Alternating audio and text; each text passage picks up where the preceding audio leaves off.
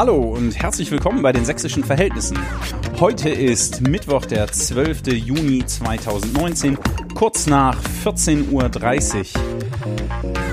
Ist euch auch so warm? Das ist ja unangenehm. Liebe Leute, der Sommer hat Sachsen fest im Griff.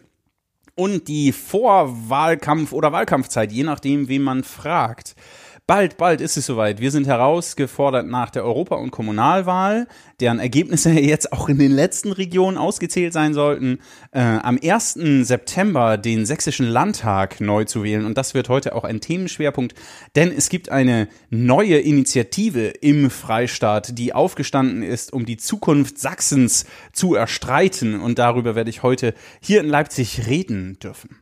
Aber zuerst herzlichen Dank für die freundlichen Rückmeldungen zu Viola Klein. Ich freue mich, dass ähm, euch diese Frau ähnlich beeindruckt hat wie mich. Äh, Ja, es stimmt. Die erste halbe Stunde des Gesprächs war ich ein bisschen damit beschäftigt, sie, sie zu bestaunen und ein bisschen auch zu bewundern. Ähm, das wurde dann besser. Dankeschön, dass euch das aufgefallen ist. Aber es war auch, also sie hat einfach krasse Geschichten erzählt. Tolle Frau. Ich bin immer noch ähm, beeindruckt. Und gestern habe ich dann wahrgemacht, was, was sie, äh, was ich mit ihr angekündigt hatte. Ich war bei Udo Lindenberg hier in Leipzig in dieser schönen Stadt zum Konzert. Heute Nacht zurück, jetzt wieder her. Der ICE ist ausgefallen und diese Diesellok, die dann das, den Ersatz stellen sollte, ist auch ausgefallen. Aber jetzt sitze ich hier und freue mich sehr auf das Gespräch. Vielen, vielen Dank an das äh, Jugendpfarramt Leipzig, die uns die Büroräume zur Verfügung stellen, dass wir hier heute aufzeichnen dürfen. Das ist wirklich hilfreich. Sonst hätte ich nicht gleich gewusst, wo ich in Leipzig, vielleicht in irgendeiner Tiefgarage oder sowas, ich weiß auch mal nicht. Aber jetzt ähm, sitzen wir hier im Büro der Stadtjugendpfarrerin Grit Markert. Und sie ist nicht da und wir dürfen hier reden. Und jetzt erzähle ich euch gerne, mit wem ich hier rede.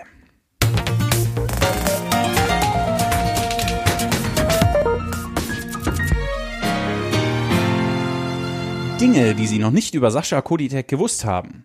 1996 im schönen Zeitz geboren. Schulabschluss in Dresden gemacht, studiert aktuell Jura in Leipzig und Halle.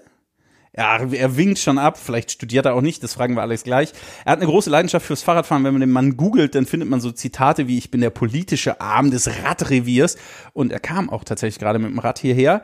Er wollte mal die SPD kampagnenfähig machen. Ob das so richtig geklappt hat, darüber werden wir auch gleich reden können. Sascha Koditek, richtig ausflippen kann er, wenn Leute Sachen halbherzig machen. Das, das überlebe ich wirklich nicht. und Achtung, Jugendwort chillaxen geht am besten, wenn Na, wenn gute Musik läuft. Okay, haben wir jetzt nicht, jetzt reden wir. Herzlich willkommen in den sächsischen Verhältnissen. Sascha Koditek, hallo. Freut mich hier zu sein. Hallo. Initiator, Sprecher, Gesicht von zukunftsachsen.org. Das wird heute der Schwerpunkt in der 31. Folge. Eine Initiative, eine Kampagne, die vergleichsweise frisch aufgestanden ist, kurz vor Himmelfahrt irgendwie an den Start gegangen ist, mit einer Seite mit Twitter, Insta, Facebook. Bestimmt haben die auch noch einen Fax, die Jungs und Mädels. Aber die erste Frage immer, wie immer, Sascha Kodidek, wie geht's? Sehr gut. Und selbst? Danke. Er ist ein Mensch, der sich unheimlich um Sympathie bemüht. Der ist nett hier, hat schon Wasser besorgt, hat den Kaffee bereit. Also Tja, das Gegenteil wäre ja noch frappierender, äh, oder? wirklich hochcharmant. ähm, rein, ins, rein ins Getümmel des Gesprächs. Der Podcast heißt Sächsische Verhältnisse. Wie verstehen Sie den Begriff? Ich verstehe den Begriff tatsächlich qua Definition. Also sächsische Verhältnisse bedeutet, so wie man es benutzt, dass die sächsische Polizei, die sächsische Justiz irgendwie ein schwieriges Verhältnis hat zu dem nationalistisch-völkischen Milieu und dass ähm, die Justiz und Polizei eben auch da irgendwo in ihren eigenen Reihen unterwandert ist oder sich dann auch in manchen Fällen, wie man das jetzt zum Beispiel beim Hutbürger in äh, Dresden erlebt hat, ähm, wohl gegenüber Journalisten oder Demonstranten, die gegen Pegida auf die Straße gegangen sind oder ähnliches, in einer äh, härteren Art und Weise verhält als gegenüber der Polizeiseite. Ich will das jetzt weder unterstützen oder sagen, ob das stimmt oder nicht, aber das sind für mich die sächsischen Verhältnisse. Das ist ein kritischer Blick auf die Polizei- und Justizbehörde hier vor Ort. Aber Sie studieren ja Jura. Genau. Sind aus Sachsen. Was sagt das über Sie aus? Die sächsischen Verhältnisse? Ja, Sie haben gesagt, der Polizeiapparat und die Juristerei. Wollen Sie da was ändern, umschubsen oder? Ich sage mal so, ich finde es ganz gut, dass es eine Gewaltenteilung gibt. Okay. Ähm, von daher würde ich als Jurist niemals äh, irgendwie an der Exekutive irgendwas ändern wollen. Mhm. Ähm, das ist, ist eine Branche für sich, die auch äh, staatsrechtlich glücklicherweise getrennt ist. Und man sieht ja auch, äh, wenn man sich anschaut, wie in Deutschland Recht gesprochen wird und wie im Polizei handelt, dass das gerade im es da Verhältnis, Unterschiede gibt. dass es da Unterschiede gibt, genau. Und dass auch äh, Justiz immer wieder an verschiedenen Stellen, zum Beispiel ähm, Polizei zurechtweist. Da gibt es sicherlich Baustellen, aber ähm, Justiz und Polizei sind getrennt, deshalb kann ich als Jurist ja gar nicht den äh, Kommissaren und Polizei, ähm, der Polizeibehörde da irgendwas erzählen. Vor allem in, in meinem Alter bin ich, glaube ich, nicht in der Position, da irgendwelche Ratschläge zu erteilen. Naja, Moment, ob Sie in Ihrem Alter und in der Position sind, Ratschläge zu erteilen, darüber werden wir gleich reden, weil das machen Sie ja im Grunde gerade mit Ihrer neuen Kampagne. Aber first things first. Ähm, wie steht's um die SPD in Sachsen? Tja, das müssen Sie die SPD fragen. Für unsere Kampagne. Moment. Für unsere Wenn man Kampagne. sie googelt, Ja. findet man, Sascha Kodidek macht mit, hm, hm, hm, habe ich vergessen, packe ich im Zweifel in die Shownotes, damit ich ihm jetzt kein Unrecht tue, dem anderen Menschen, Ja. will die SPD kampagnenfähig machen, in Social Media und am Wahlkampfstand. Ja, Philipp Weiselowski meinen Sie ja, das ist ein guter, Ja, guter Freund von mir. Ist ein, ist ein korrekter Typ. So, ihr zwei wolltet die SPD nach vorne pitchen und hat nicht geklappt, oder was? Ja, wir hatten, wir hatten die verrückte Idee tatsächlich, äh, die SPD auch in ihrem Kampagnenauftritt und in der Art und Weise, wie man Informationen vermittelt, wie man für Ideen wirbt, wie man für Werte wirbt, zu digitalisieren. Ähm, das hat, kann ich sagen, ähm, gemischte Erfolge erzielt. Andere würden sagen, so mäßig. Und ähm, ich bin aber aus der SPD ausgetreten, das heißt, aktuell äh, bin ich kein Mitglied mehr und ähm, Gehören Sie einer anderen Partei an? ich gehöre keiner anderen Partei an und habe quasi das an dieser Stelle dieses Projekt aufgegeben. Ähm, das muss ich so sagen. Das parteipolitische Sein oder das SPD sein? Das SPD sein. Okay. Und das parteipolitische sein damit auch, äh, gerade auch vor dem Hintergrund, äh, wir machen jetzt Zukunft Sachsen. Und wenn man so eine taktische Wahlkampagne fährt, ist aus unserer Sicht klar, man muss mindestens überparteilich sein und eigentlich sogar unparteiisch sein. Das heißt, ähm, der Austritt hängt auch tatsächlich direkt mit der Kampagne zusammen. Wir wussten etwa vor zwei Monaten, okay, es gibt eigentlich nur noch eine mathematische, eine taktische Möglichkeit, um die AfD ganz sicher an der Regierungsbeteiligung zu hindern. Und als wir das wussten, war uns klar, okay, jetzt müssen wir ein Team aufbauen, jetzt müssen wir eine Struktur aufbauen, Infrastruktur schaffen, die das auch glaubwürdig rausbringen kann. Und ähm, Dann mal rasch das Parteibuch beiseite legen. und da habe ich wirklich gesagt, okay, das geht nicht. Wenn du SPD-Mitglied bist und dann auch noch eins, was gerade, sag ich mal, nur so halb überzeugt ist, ähm, dann ist es das nicht wert. Dann ähm, mach dich neutral, mach dich unabhängig davon Okay. und ähm, zieh die Kampagne durch, brich die Seile ab, brich die Kontakte ab zu deinen äh, Parteigenossen. Das war auch ziemlich, äh, glaube ich, unverständlich für die meisten aus, aus der SPD, weil ähm, viele, die frustriert sind mit einer Partei, werden ja zur Parteileiche. Das war für mich aber nie eine Option, weil ich immer, wenn ich Politik mache, der Meinung bin, dass man das mit vollem Einsatz machen sollte oder gar nicht. Entweder ich stehe dahinter und ich will mich dafür einsetzen, ich will mich an den ähm, Stand auf den Markt stellen oder ich will es halt eben nicht. Und wenn ich es nicht will, muss ich raus. Und ähm, wenn ich es will, muss ich an den Marktstand. So, und für mich war quasi die Option, sich draußen hinzustellen und jetzt für die SPD zu streiten, währenddessen ich eigentlich denke, oh, die aktuellen Zahlen geben nur ein, eine taktische Möglichkeit her, um zum Beispiel die AfD-Regierung zu verhindern, äh, war für mich klar, ich muss raus und bin dann auch ausgetreten. Genau. Also ich habe das, ich höre deutlich, dieses ganz oder gar nicht Ding ist schon Ihr Ding, oder? Total. Also ähm, das merkt man, glaube ich, auch in je- jeder Phase der Kampagne. Wir sind wirklich sehr mathematisch, sehr logik, logisch. Wir schließen da Sachen äh, ganz scharf auch aus aufgrund von ähm, ja, mathematischen Erwägungen einfach, ähm, aufgrund von Aussagen, die Politiker treffen. Und ähm, ja, das ist, kann man schon so sagen. Also ich würde mich Ist schon als Mathe, ist Mathe eine gute Grundlage für Demokratie? auf keinen Fall in der Art und Weise, wie Werte gebildet werden. Aber wenn es um Mehrheiten geht, ist es Da die einzige ein Grundlage. Da können wir nur Adam Riese fragen. Ja? Ähm, da können wir Immanuel Kant nicht um Rat ich, den fragen. konnte ich noch nie leiden. Tja, den das, das ist so mein, oder Blaise Pascal können wir ja auch fragen, wenn sie Adam Riese nicht Oh, oh, ja, Ui, ui, ui. Jetzt werden hier die Namen gefallen gelassen. Aber nein, Demokratie ist, so läuft das mit Juristen. ja, wir sind ein schlaues Völkchen. Das ist so. Aber hallo, es fällt auf, immer und immer wieder. Ähm, ich, also es ist ja auch gerade ein bisschen Sackgang, ne? Im Freistaat. Wenn ich gucke, Fridays for Future, diese jungen Leute, die Freitagmittag Schule schwänzen, um auf die Straße zu gehen, damit ihr Planet erhalten bleibt, auf dem wir alten Säcke zufälligerweise auch leben.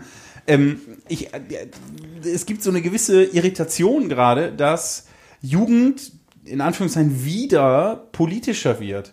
Jetzt sitzt mir hier gegenüber ein junger, dynamischer ähm, äh, Anfang 20er, Anfang Mitte 20er. Was soll die Kampagne Zukunft Sachsen? Mal, mal die großen Buzzwords raus. Was soll das Ding? Das kann man eigentlich in einem Satz sagen. Wir möchten die Regierungsbeteiligung der AfD verhindern. Das ist unser Ziel.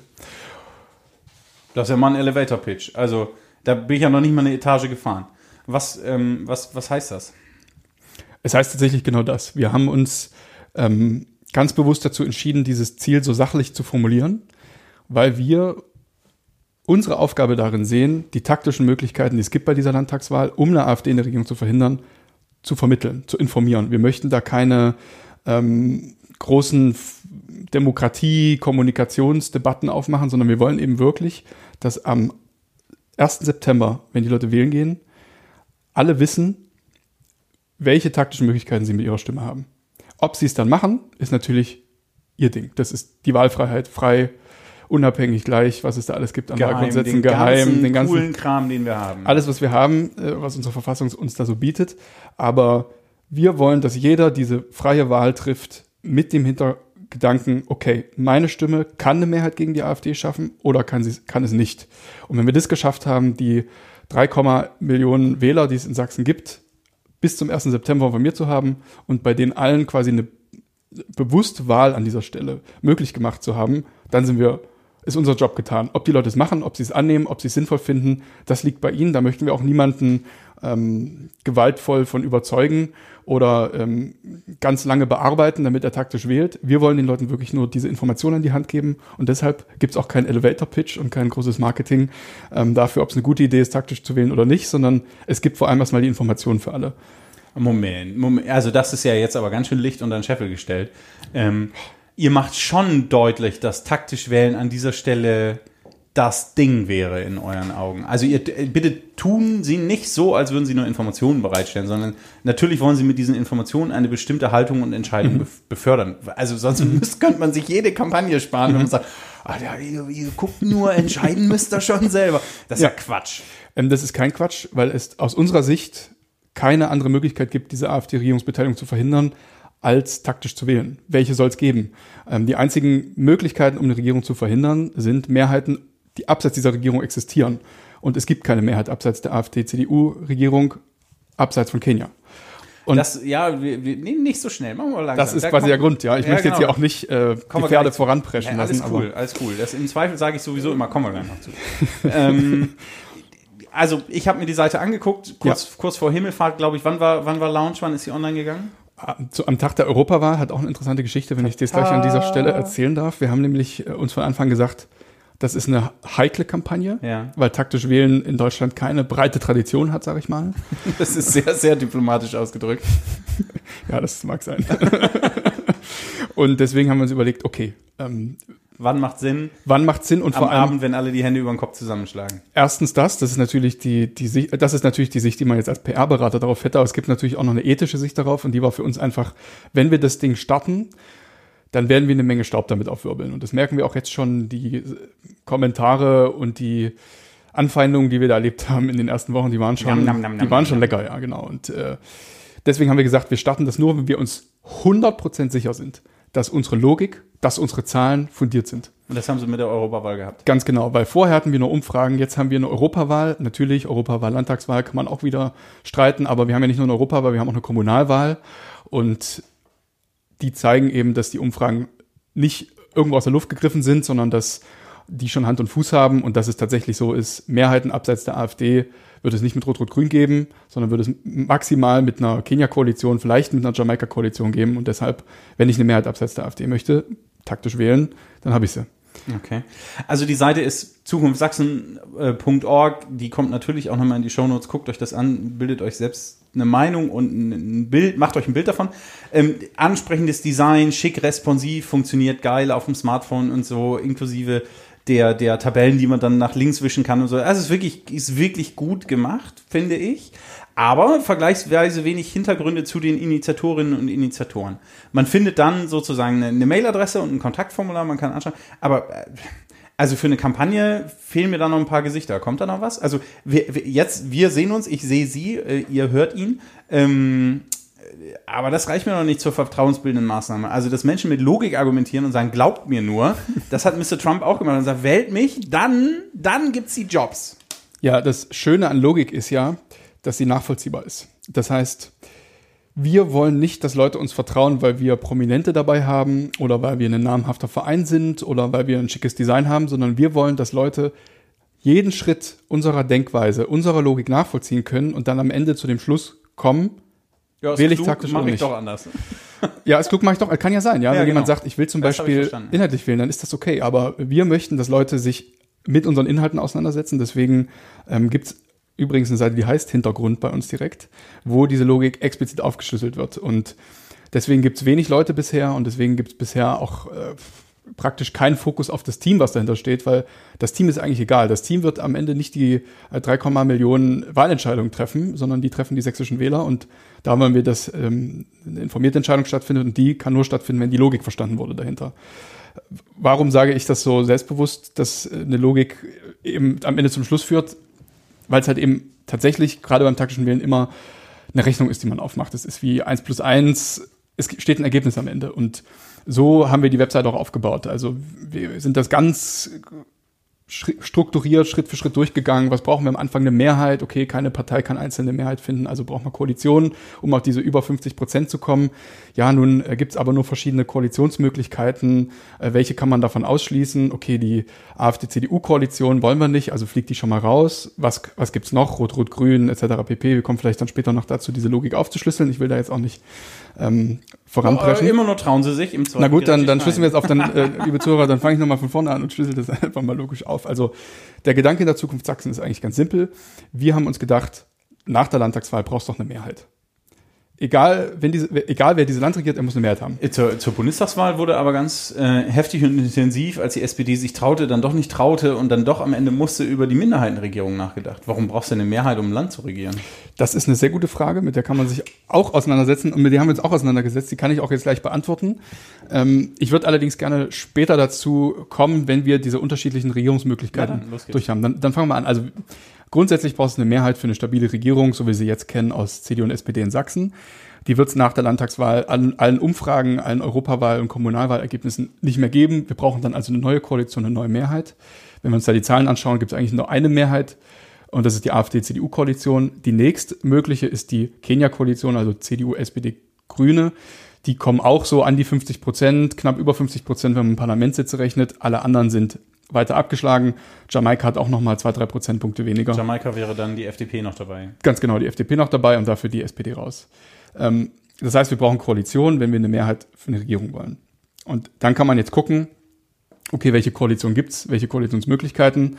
Es gibt mit der Linken zum Beispiel nur Rot-Rot-Grün. So, die Linke, Weil die Sächsische Union, die CDU in Sachsen, eine Koalition mit der Linken kategorisch ausschließt. ganz genau so ist es. Und ob die Linke mit der FDP jemals koalieren würde, halte ich auch für sehr fragwürdig. Was allerdings unterhaltsam zu beobachten wäre wahrscheinlich. Aber es ja. wären interessante Debatten, denke ich, im ja Landtag. glaube ich auch. Ah, Okay, weiter. Ja. Ähm, aber das heißt, mit der Linken zum Beispiel gibt es nur Rot-Rot-Grün. So, Rot-Rot-Grün hat bei der Europawahl 30,6 Prozent der Stimmen bekommen. Das sind satte 20 Prozent, die da noch fehlen, um in die Nähe der 50 zu kommen. Ähm, selbst wenn alle Leute, die sonstige gewählt haben bei der Europawahl, das waren etwa 16 Prozent, ihre Stimmen irgendeiner der Parteien geben würden, die in Rot-Rot-Grün drin sind, wären die immer noch nicht bei einer Mehrheit. So, und die Umfragen sagen genau dasselbe. Also wenn wir uns die äh, letzten fünf Umfragen, die so auf dem Markt sind, anschauen und daraus den Die, Durchschnitt die, die Quellen, ähm, auf die sie sich beziehen, kann man alle auf der Webseite nachschauen, genau. slash Hintergrund nachschauen. Slash Hintergrund, beziehungsweise jetzt was die Zahlen angeht, ich referiere slash Zahlen. Das sind auch jetzt nicht unsere eigenen Umfragen, sondern natürlich von Umfrageinstituten, die wir auch nicht vorab besprochen, bestochen haben. Das machen andere in der Das Regel. machen dann andere in der Regel, genau. Aber auch wenn man sich die Umfragen anschaut, also man nimmt jetzt, wir wollen nicht einzelne Umfragen, sondern wir wollen Umfragetrends. Man nimmt fünf Umfragen zusammen, bildet daraus die Durchschnitte, dann errechnet man die Koalition, dann kommt man bei Rot-Rot-Grün auf 37,4 Prozent in Sachsen. Auch das sind sogar bei den Landtagsumfragen noch deutlich über 10 Prozent, die da fehlen, um auf die 50 zu kommen. Und selbst wenn man dann noch mit Parlamentssitzen deichselt, das wird einfach, das wird nicht. Das ist, Das heißt, Sie haben mit Spitzen, Bleistift und Excel-Tabelle und ein bisschen gucken genau. rausgekriegt, wenn wir das Ding verhindern wollen, dann geht nur Kenia. Genau, so, also oh, genau, jetzt äh, lange Rede, kurzer Sinn. Wir haben das quasi alles extrapoliert, wir haben uns das angeschaut. Es gibt neben der AfD, CDU Mehrheit nur eine andere und das ist die Kenia-Koalition. So, auch das kann man alles nochmal auf der Seite nachlesen. Aber jetzt zu der Eingangsfrage mit der Minderheitsregierung, weil das stimmt natürlich, es muss ja nicht Kenia werden, es könnte ja auch eine Minderheitsregierung werden oder vielleicht sogar eine Viererkoalition, das sind ja auch noch Möglichkeiten. Die Minderheitsregierung fliegt für uns aus folgendem Grund raus. Minderheitsregierungen sind erstens schwierig zu bilden, zweitens schwierig zu führen. Ich brauche natürlich trotzdem eine Mehrheit, das ist so in der Demokratie, da kann nicht eine Minderheit regieren, sondern ich brauche eine Mehrheit, die zumindest die regierende Partei oder die regierende Koalition toleriert. Aber das Argument, was ähm, zur Bundestagswahl immer wieder ge Mhm. geführt wurde, war zu sagen, endlich würden wir wieder über Inhalte reden. Weil ich nicht mehr in der Lage bin, qua Parteibuch und ähm, äh, äh, Ansage sozusagen das Abstimmungsverhältnis festzulegen, sondern ich müsste plötzlich über, ähm, über bestimmte politische Positionen unabhängig vom Parteibuch diskutieren und müsste sozusagen mit Argumenten tatsächlich dazu, da, dafür Sorge tragen, dass Menschen ähm, überzeugt werden. Was ja irgendwie eine nette Idee ist. Ist eine sehr nette Idee, ist auch eine Idee, ehrlich gesagt, die ich mir in meiner äh, Traumwelt auch Das vorstelle. wäre eigentlich geil, oder? es wäre mega schön, wenn Ja. wenn wenn es eigentlich überhaupt keine Also Regierung zu, bräuchte. Zu und idealistisch. es, es wäre wunderschön, wenn man einfach Parteien hätte, die auf Sachbasis miteinander argumentieren. Aber wir sehen eben, sie hatten Albrecht Pallas zum Beispiel Ja. in der Sendung. Der hat darüber gesprochen, wie das Polizeigesetz zustande kam. Und da hat er eine sehr, sehr, sehr interessante Geschichte erzählt. Er hat erzählt, dass sogar die CDU-Fachpolitiker nicht gegen, per se gegen eine Kennzeichnungspflicht bei Polizisten waren, weil die eben sagen, das sind verschlüsselte Kennzeichen, da kann man nicht dann einfach beim Polizisten zu Hause Klingeln, vorbeischauen und klingeln, sondern das sind, hauen. genau, das ist einfach nur die Möglichkeit, dass die Justiz, quasi meine Seite, äh, Nachvollziehen kann, wenn einer Dreck am Stecken hat, Richtig. wer war es denn jetzt genau? richtig, klar. und eben auch sagen zu können, das ist das schwarze Schaf und 80, 90 Prozent haben ihren Job ordentlich und richtig gemacht. Und nicht quasi auf die Polizei zeigen zu müssen, sagen, die sind lalalala, sondern eben ganz genau sagen können, X3476 hat das und das an dem und dem Tag gemacht und der Rest hat nichts gemacht, so. Da waren sogar CDU-Fachpolitiker für. Aber es gab eben eine höhere politische Ebene, die hatte von Anfang an, weil es halt eben ein Ressentiment erstmal gegen diese Kennzeichnungspflicht gibt, gesagt, ich glaube, Kretschmer war das sogar in dem Fall, ähm, macht man nicht. Machen wir jetzt mal nicht. Ja. Machen wir jetzt mal nicht, weil das würde die Polizisten irgendwie an Pranger stellen. Das ist aus sachlicher Perspektive kaum nachzuvollziehen. Es ist aber so passiert. Und deswegen steht es nicht im neuen Polizeigesetz drin. Und ähm, deswegen halte ich auch Minderheitsregierung für fraglich, weil auch dort geht wieder Weil Sachargumente im Zweifel ihrer Erfahrung nach Ganz genau. Realität Auch- nach nicht zählen. auch dort geht wieder ein riesiger Kuhhandel los. Das, was die Leute da als äh, positives Abwägen von Argumenten lalala bezeichnen, wer sagt mir denn nicht, dass die eine Partei sagt, okay, pass auf, wenn du mir in das und das Gesetz das und das reinschreibst, gönne ich dir bei dem und dem Gesetz das und das und das. Das ist doch nichts anderes, als äh, jetzt in einer großen Koalition passiert, wo gesagt wird, na gut, bei der Rente, dann nehmen wir mal die und die Punkte weg und dafür kriege ich hier aber beim Zuwanderungsgesetz dort und dort noch was. So, und das ist eben, warum diese Romantisierung der Minderheitsregierung etwas ist, ähm, gegen das ich mich, ähm, für das ich mich nicht so begeistern kann. Ähm, Okay. Der nächste Punkt ist aber viel entscheidender für unsere Kampagne. Eine Minderheitsregierung bedeutet eben auch eine Offenheit zu allen Seiten haben zu müssen als Regierung. Und ich frage mich, ob wir wollen, dass eine CDU-Minderheitsregierung zum Beispiel ähm, eine einfache, eine für den Wähler verständliche und verdaubare Möglichkeit bekommt, mit der AfD so zu kooperieren. Wenn man das über fünf Jahre lang macht, so langsam aufbaut, hier mal ein Gesetz zur Sicherheit, hier mal ein Gesicht, äh, Gesetz zu Daten, hier mal ein Gesetz vielleicht zum Abschuss des Wolfes oder was auch immer, ähm, dann stehen wir doch nach fünf Jahren da und merken, okay, mit der AfD, War gar nicht so schlimm. Mensch, das hat doch eigentlich, das war doch eigentlich gar nicht so übel. Ne? Da können wir doch jetzt eigentlich auch eine Koalition mit denen machen. Wobei, nach allem, was ich bisher Mhm. von Koalitionen im Freistaat verstanden habe, egal mit wem die Sächsische Union kooperiert hat, die standen danach schlechter da. Also, ob ich an die FDP denke oder an die SPD denke, denen ging es vorher besser. Also, möglicherweise wäre es doch auch eine echte Lösung zu sagen, ähm, im Sinne ihres Arguments, wir wollen die AfD Mhm. im besten Falle loswerden, wir lassen die mit der CDU koalieren und die sollen mal liefern und dann liefern die im Zweifel nicht. Oder ist das, das Experiment zu riskant? Jetzt sind wir weg von der Minderheitsregierung. Ne? Jetzt Ja, das stimmt. dafür, Wir ob man haben die das, anderen so rum. Tja, also ich will jetzt nicht zu sehr auf die Geschichte referieren, aber wir haben vor wenigen Wochen gesehen, was passiert, wenn Rechtspopulisten an die Töpfe der Macht kommen. Mit Strache unserem Video.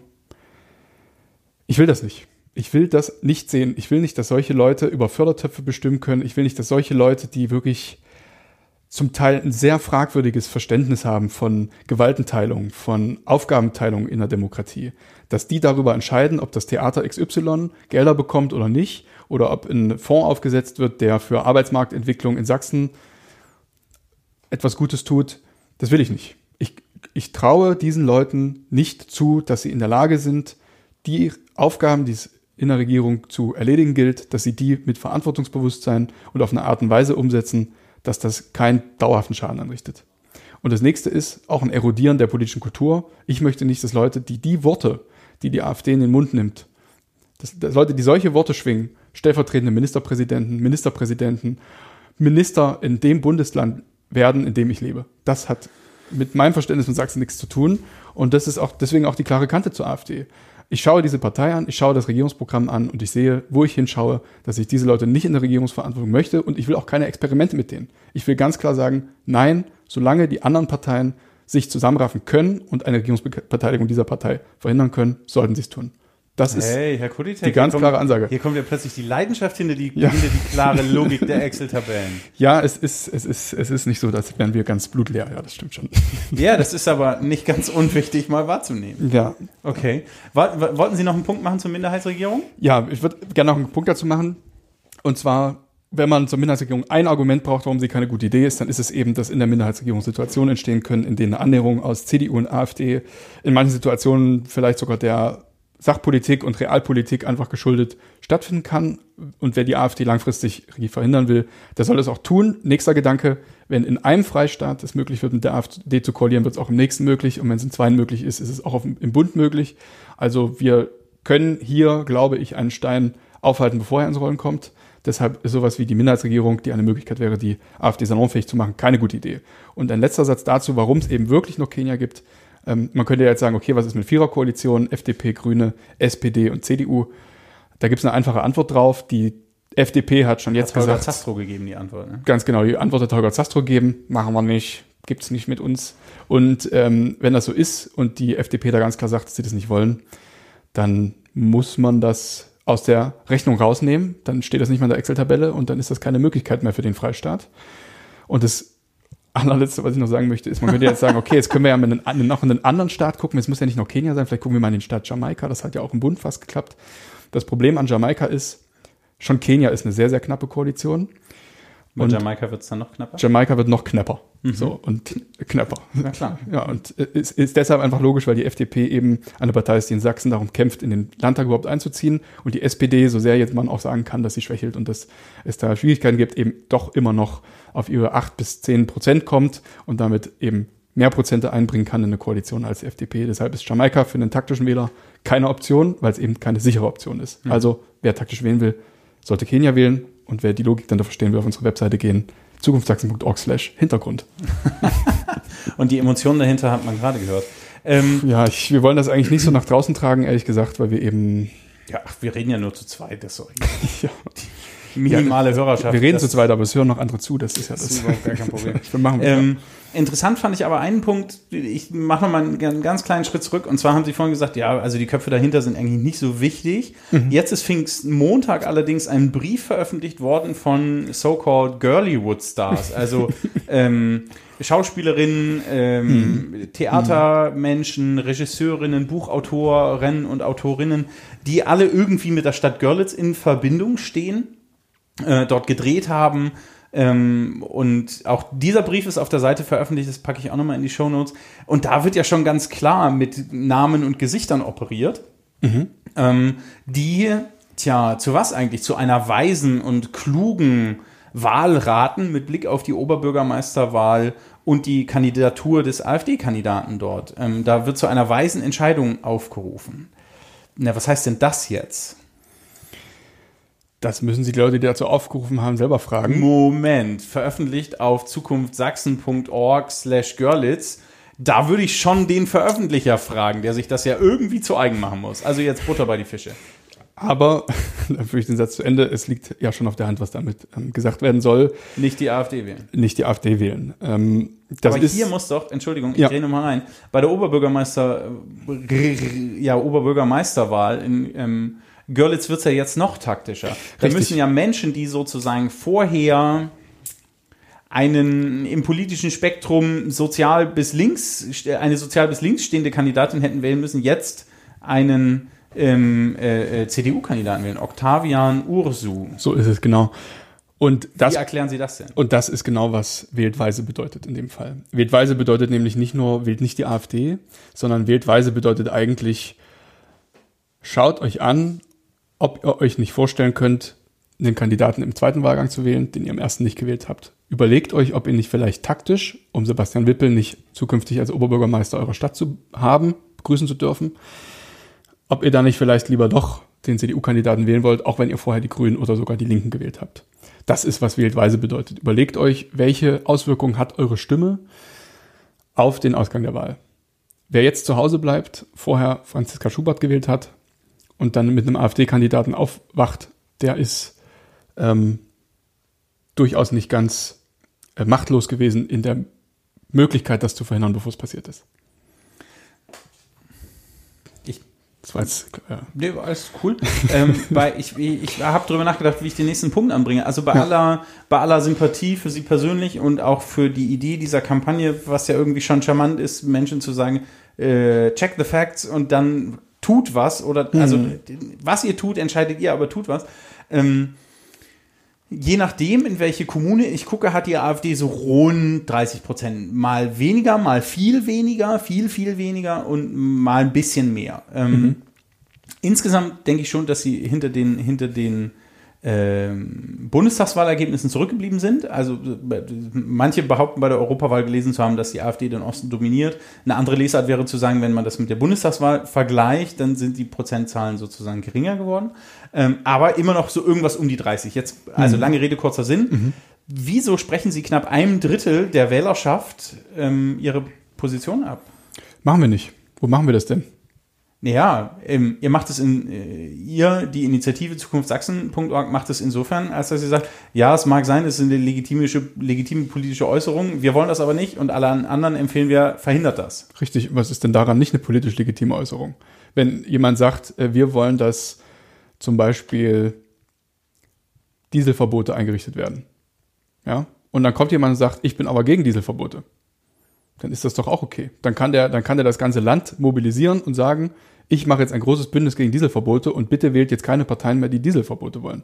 Und das ist völlig legitim, weil auch etwas zu verhindern ist eine politische Maßnahme.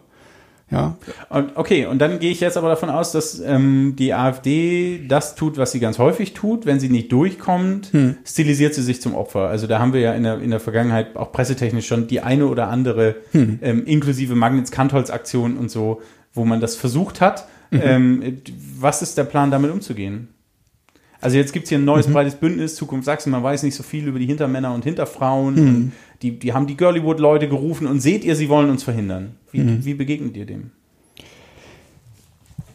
ich weiß gar nicht, ob wir dem begegnen müssen. Also ich persönlich fühle mich da überhaupt nicht angesprochen von. Dann sollen sie sich doch wie Opfer fühlen. Es gibt einen sehr schönen Satz von Immanuel Kant und der lautet folgendermaßen, wer sich zum Wurm macht, soll nicht wundern, wenn er getreten wird. Und das ist alles, was ich dazu sagen kann. Bam. Props gehen raus. Okay. Dann ähm, mache ich einen scharfen Schnitt. Sie haben vorhin gesagt, äh, taktisch wählen hat in der Bundesrepublik Deutschland nicht so eine Tradition. Ja. Ernsthaft, taktisch wählen ist eigentlich doch ein Riesenproblem. Es wäre doch viel cooler, und möglicherweise bin ich da wieder in einer politischen Utopie, aber da werden Sie mir gleich wahrscheinlich den Kopf gerade rücken wollen. Ähm, es wäre doch viel cooler, wenn man sagen könnte, ich wähle die Partei, die mich inhaltlich überzeugt. Und ich mache den Valomaten und also wenigstens das. Ich mache den Valomaten, wenn er nicht gerade abgeschaltet wird, ähm, und wähle dann am Ende die, mit denen ich die meiste Übereinstimmung habe. Also inhaltliche Übereinstimmung. Hm. Natürlich wäre das schön. Ja, aber Ist passiert nicht, Ist müssen wir halt, taktisch wählen. Ist halt nicht so. Unser Wahlsystem ist nicht so gebaut. Ähm, wir haben eben ein Wahlsystem, wo ich am Ende des Tages die Möglichkeit habe, halt, hab, einen Direktkandidaten zu wählen und, einen, und eine Partei zu wählen. Wir haben zum Beispiel kein Wahlsystem, wo man die Möglichkeit hat, zu sagen, ich wähle Partei 1, 2, 3 bis 4 und wenn die insgesamt auf 5% kommen, dann geht meine Stimme an die und wenn nicht, dann geht meine Stimme an die. Also wir haben eigentlich ein sehr simples Wahlsystem, was am Ende eben manchmal so eine Situation produziert, die ja einfach nur noch taktisch gelöst werden können. Klar wäre es schön, aber es wäre auch schön, wenn wir nicht mehr äh, atmen oder essen oder was auch immer müssten oder es nur noch genießen könnten und äh, es, es nicht bräuchten, um zu überleben. Also ich, ich weiß nicht, ich finde solche Fragen immer ähm, sehr naiv, weil ja, es wäre schön, wenn es so wäre, aber es ist halt in dem System, politischen System, das wir haben, nicht so. Ja, aber taktisch wählen, um etwas zu verhindern, ist ja, also ist keine inhaltliche Auseinandersetzung. Eine Hypothese, die ich gelesen habe, warum die Grünen so stark sind, Ja, gegenwärtig, lautet, das liegt nicht daran, weil wir alle plötzlich unser grünes Gewissen entdeckt haben, sondern wir wollen trotzdem noch den Pauschalurlaub machen.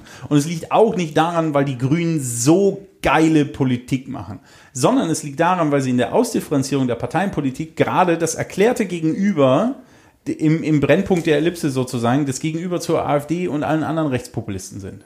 Deswegen werden die Grünen gewählt. okay, das kann sein. Da habe ich aber keinen Kommentar zu. ähm, aber ich, also ich, ich bin noch nicht überzeugt, dass taktisch wählen was Gutes Darf ich, ist. darf ich Ihnen vielleicht ein Beispiel geben, was das ähm, ein bisschen, bisschen deutlicher macht? 2002 waren Präsidentschaftswahlen und übrigens auch Elbhochwasser. Äh, 2002 waren Präsidentschaftswahlen in Frankreich Chirac gegen Jean-Marie Le Pen. Jean-Marie Le Pen, Front National, ähm, kann man, denke ich, bedenkenfrei als rechtsextreme Partei bezeichnen. Insbesondere damals in der Ausprägung. Chirac als konservativer äh, Kandidat. Die standen in der letzten Runde der Präsidentschaftswahlen Mann gegen Mann. So. Und es war klar, wenn jetzt alle zu Hause bleiben, die vorher in irgendeiner Art sozialistisch gewählt haben oder liberal gewählt haben, Hat Marine Le Pen, Le Pen gewonnen. genau, dann wird der Jean-Marie Le Pen Präsident von Frankreich. Was, Stimmt, das war der Vater, ja genau. was haben die Intellektuellen Frankreichs gemacht? Die haben Ouais, sich eine. Ein Baguette genommen und gesagt, geht zur Wahl. besser, die haben sich eine Wäscheklammer auf die Nase gesetzt, sind zur Wahl gegangen und haben Chirac gewählt. Weil sie ihm gesagt haben, mir ist es zehnmal lieber, dass Chirac Präsident wird, als Jean-Marie Le Pen. Das war eine reine Verhinderungswahl. Ja, das war eine reine Verhinderungswahl, aber auch etwas zu verhindern, kann politische Werte nach außen tragen.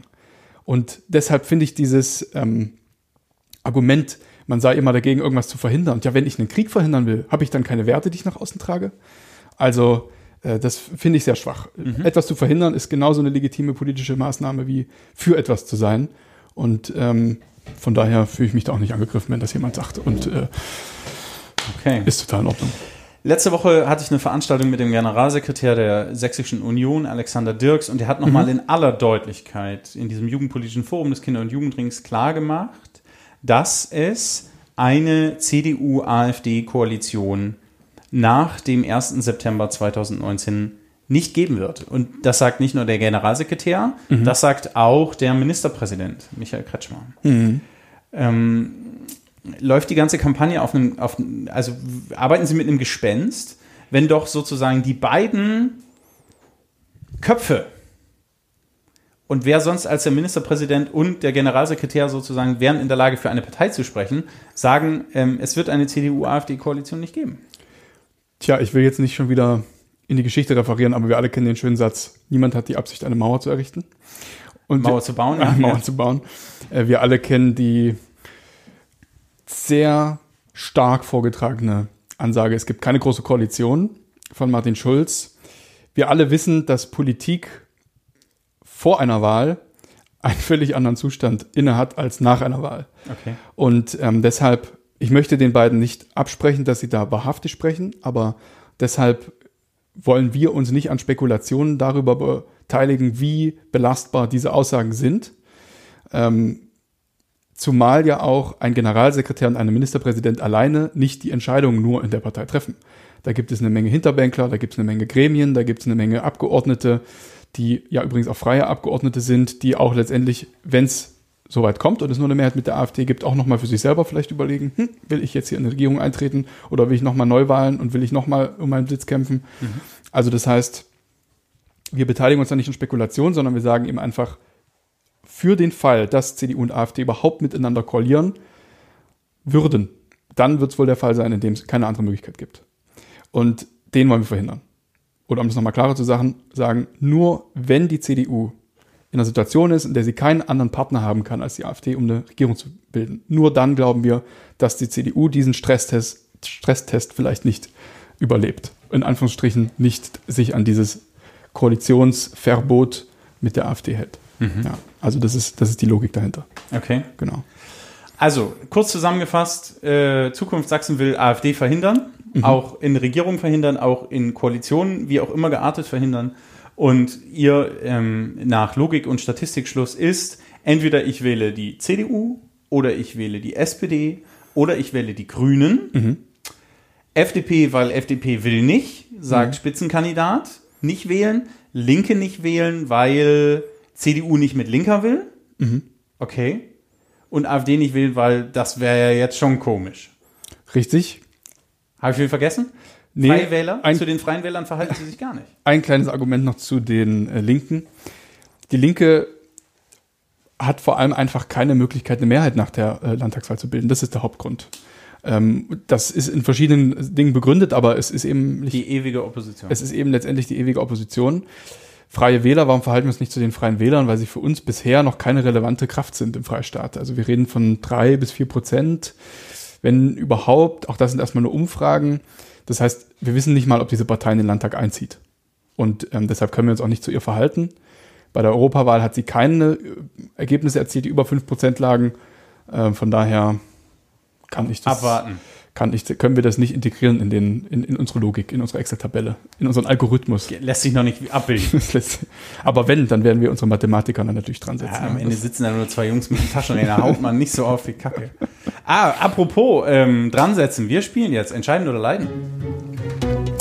In der Zukunft Sachsen Org Edition. Ah, da, da, da. Was haben wir denn hier? Ist das hier? Ich kann auf jeden Fall sagen, äh, passend zum Namen des Spiels vielleicht, ähm, manche Entscheidung bei der Landtagswahl, auch wenn sie aus ide idealistischen Gründen getroffen wird, kann vielleicht ein Leiden bedeuten.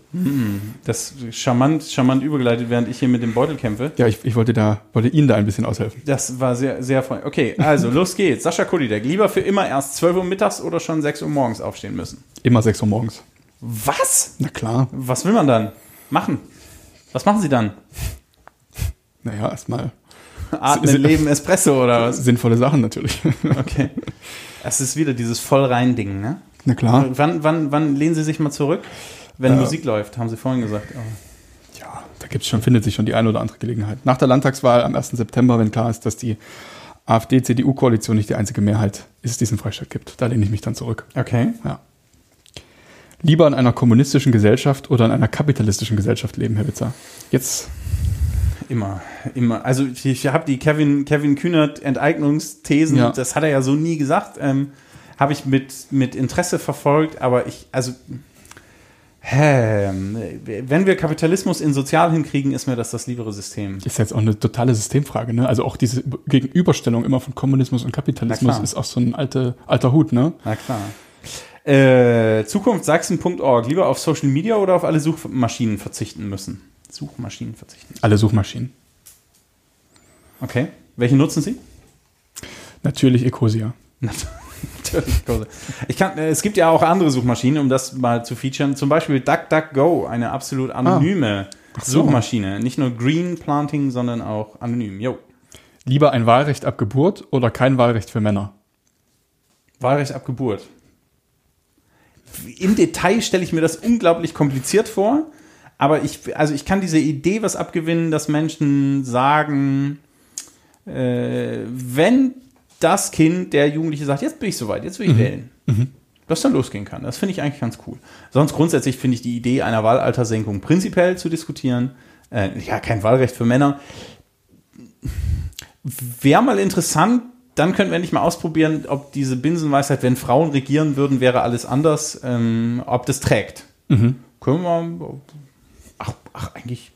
Sollen die mal machen? Ja? Sollen die mal sagen. Ergebnisse liefern? Dann könnte man hier in Leipzig mehr Gose trinken und. Stimmt. So, jetzt äh, ein noch. Lieber jeden Abend Anne Will in Endlosschleife oder ein 10.000 Teile Puzzle legen müssen. Also ich glaube, für die geistige Gesundheit ist auf jeden Fall das Puzzlespiel besser. Ich glaube, ich nehme das. Okay. Was machen Sie, um Ihren Geist zu entspannen? Ähm, das ist eigentlich immer, immer ziemlich entspannt. Aber wenn ich den wirklich mal entspannen muss, dann kann ich eine schöne schwedische Punkband empfehlen, die heißt Refused. Refused. Refused. Sehr Also- schön. Ja. Alles klar, gucke ich mal nach, packe ich in die Show Notes. Refused, schwedische Punkband. Äh, Wieder was gelernt. Das Ja. war Entscheiden oder Leiden mit Sascha Kodidek.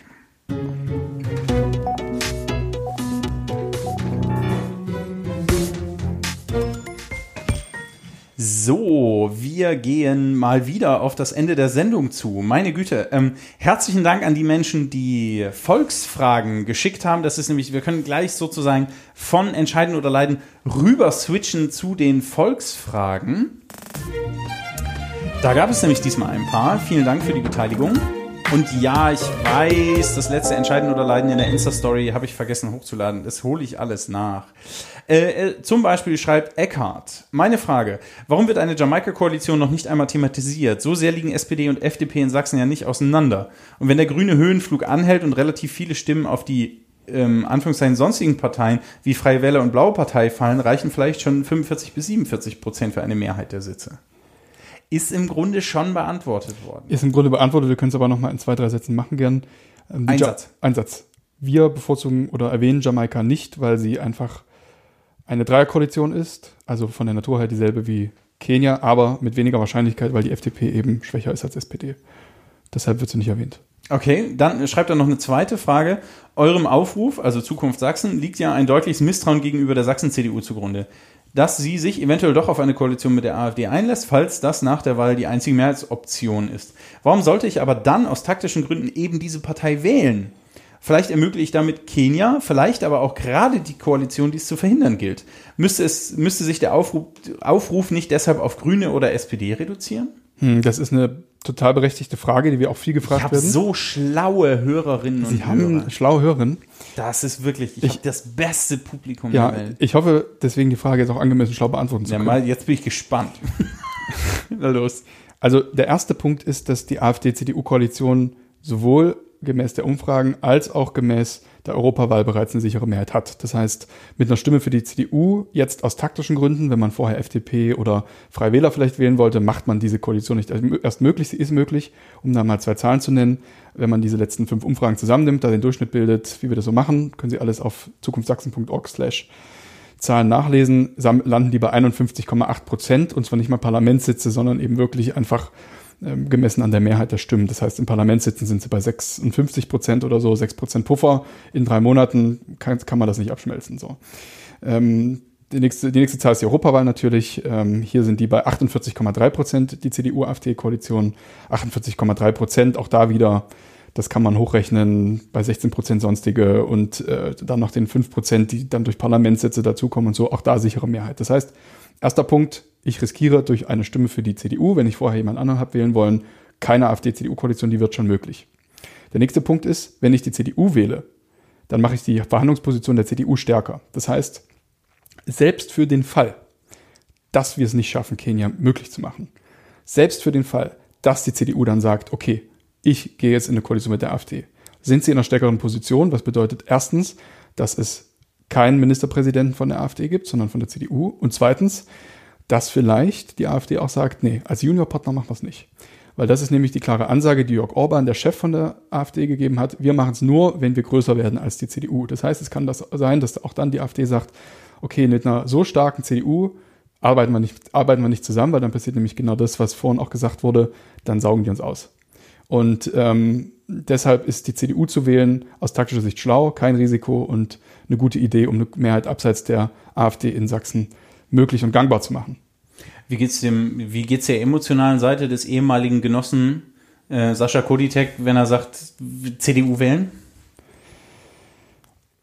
Ich glaube, wenn man nicht abgebrüht wäre, könnte man so eine Kampagne nicht machen. Und auch da bin ich ziemlich abgebrüht. Also ich möchte ganz sachlich auf den Tisch legen, dass es gewisse Schritte jetzt braucht, um eine Mehrheit abseits der AfD-CDU-Koalition zu bilden. Und äh, deshalb geht's mir da überhaupt nicht. Also darüber denke ich gar nicht nach. Das ist einfach ähm, so, wie es ist. Die Zahlen sind, wie sie sind. Da kann man jetzt lange jammern und sagen, oh, ich wünsche, es wäre anders, aber es ist halt Hilft so, es nichts, machen. Hilft nichts, machen, zack, taktisch wählen. So. Das ist dieses Abliefert-Ding. ey. Okay, ähm, nächste Volksfrage von Stefan. Herzlichen Dank, Stefan. Du bist ein eifriger Schreiber. Das letzte Mal war es zu spät zur Aufzeichnung. Heute kommst du dran. Äh, Folgendes. Mit, der, mit den Europa- und Kommunalwahlen haben wir vor kurzem über ein anderes Wahlverfahren als für den Land- und Bundestag gewählt. Warum? Jetzt kommt's. Mit Blick auf die 5%-Hürde und sogenannte Überhangsmandate wäre aus Ihrer Sicht eine Änderung für die Landtagswahl sinnvoll und wenn ja, wie? Also der ähm, Unterschied wäre sozusagen die Abschaffung der 5%-Hürde bei der Landtagswahl. Da bin ich jetzt nicht Staatstheoretiker genug, um da für oder gegen zu argumentieren. Auch hier wieder, äh, das System ist, wie es ist. Es wird sich nicht verändern in den nächsten 80 Tagen, die noch bis zur Landtagswahl bleiben. Und deshalb von meiner Seite da keine Spekulation. Aber ich finde es immer gut, wenn Leute darüber nachdenken, wie wir Systeme bauen, die gut funktionieren und die uns nicht in Situationen bringen, in denen wir vielleicht gegen unsere Überzeugungen oder ähm, abseits unserer Überzeugung für irgendwas stimmen müssen. Das heißt, äh, ich bin immer offen für so eine Überlegung, aber ich habe da einfach nicht genug Expertise, um zu sagen, was da jetzt gut oder schlecht wäre. Okay. Und letzte Volksfrage an dieser Stelle. Äh, hilft es uns Wählerinnen in einem Wahlkreis X zu raten, den CDU-Kandidaten zu wählen, wenn sich die Frage des Direktmandats knapp zwischen CDU und AfD entscheiden wird? Tja, das ist ähm, eine schlaue Frage, die ich natürlich einfach mit Ja beantworten kann, weil wenn ich nicht will, dass mein Wahlkreis von einem AfD-Kandidaten gewonnen wird, dann sollte ich den Kandidaten unterstützen, der am ehesten die AfD schlagen kann. Das heißt, der mehr Prozentpunkte erzielen kann als die AfD. Und das ist im Grunde in Sachsen überall die CDU. Abseits der Städte ist es überall die CDU. Das heißt, ähm, auch damit werden wir uns jetzt in der Kampagne noch ein bisschen beschäftigen, weil es ist tatsächlich so, wenn ich irgendwo in der Erzgebirgsregion antrete als Grüne oder als, als Linker, dann habe ich wahrscheinlich dort hart zu kämpfen, bis äh, gar keine Chancen auf ein Direktmandat. Dann ist es vielleicht sinnvoller zu sagen, Leute, lasst uns doch mal mit dem CDU-Kandidaten sprechen, lasst uns da ein Wahlbündnis draus machen und uns gemeinsam auf einen Kandidaten einigen, anstatt quasi jetzt vier Leute ins Rennen zu schicken, von denen zwei absolut aussichtslos sind. Nur damit ich das richtig verstanden habe, das heißt also in Regionen, die eher ähm, CDU dominiert sind, ähm, äh, empfehlen Sie ähm, interessierten Kandidatinnen und Kandidaten anderer Parteien, sich, sich zurückzuhalten? Ich will so eine Empfehlung nicht aussprechen, weil das nicht an, an ja, aber gerade durch die Blume haben sie es ja dann doch gemacht. Aber also sowas wie, wir reden mal mit dem und Ja. dann wären wir uns schon einig und Man kann aus taktischer Sicht sagen, dass, wie man das jetzt ja auch in Görlitz sieht, es Sinn macht, wenn man nicht will, dass der eigene Wahlkreis von der AfD regiert wird, sich auf einen Kandidaten zu einigen, anstatt vier ins Rennen zu schicken, die dann die Stimmen unter sich aufteilen, aber dann trotzdem schwächer sind als der AfD-Kandidat und ihn deswegen das Direktmandat gewinnen lassen. Das ist so. Ähm, ob das jetzt heißen sollte, dass sich Parteien im Wahlkampf zurückhalten sollen, das möchte ich nicht sagen, weil das wäre auch schade. Äh, wir brauchen eine lebendige Diskussion und wir brauchen. wir schicken nur noch den, der wahrscheinlich gewinnt. Genau. So, ich meine, wenn man, wenn man, ich meine, machen wir auch so, ne? Wen schicken wir denn zu Olympia? Wir schicken ja nicht den zu Olympia, der irgendwie Bock auf den Sport hat, sondern den, der einfach der Beste ist und der da am wahrscheinlichsten gewinnen kann. Und Ja, wobei der Unterschied eben dann doch augenfällig ist ist zwischen Olympia und, und, Politik. ne? und, und Politik, das stimmt. Er ist, er ist augenfällig auf der Art und Weise, wie natürlich dort auch Werte und Meinungen und Positionen und Überzeugungen miteinander im Wettstreit und im auch Überzeugungswettstreit liegen. Aber was die Politik und die Demokratie natürlich mit Olympia verbindet, ist, am Ende gibt es einen Wahlsieger oder halt nicht. Und äh, das ist eine Tatsache, auf die das taktische Wählen sich ganz stark beruft.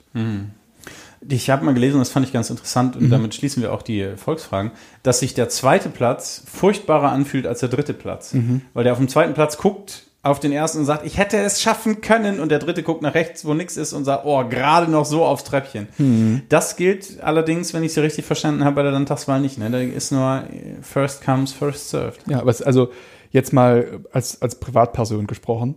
Was nützt es mir denn, wenn ich ähm, im Erzgebirge es geschafft habe, ähm, 5% zu bekommen, als, ich denke, als, als Grüne zum Beispiel? Das ist ein Achtungserfolg. Das ist ein Achtungserfolg, die aber dann fehlen, dem CDU-Kandidaten zum Beispiel, um der AfD das Direktmandat abzunehmen. So. Da muss ich mich eben fragen, ist es mir das wert? Aber für jemanden, der traditionell Grün wählen würde, könnte Ja. das so ein bisschen die Debatte zwischen Pest und Cholera sein.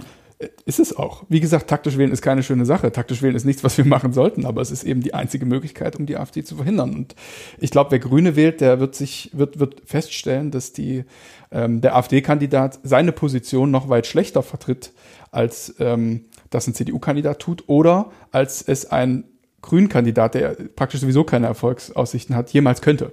Also das heißt schon aus dem logischen Schluss heraus, jemanden zu wählen, der nicht gewinnen kann, das ist, äh, glaube ich, durchaus bedenkenswert. Das waren die Volksfragen mit Sascha Koditek von Zukunft Sachsen. Joi, joi, joi, joi.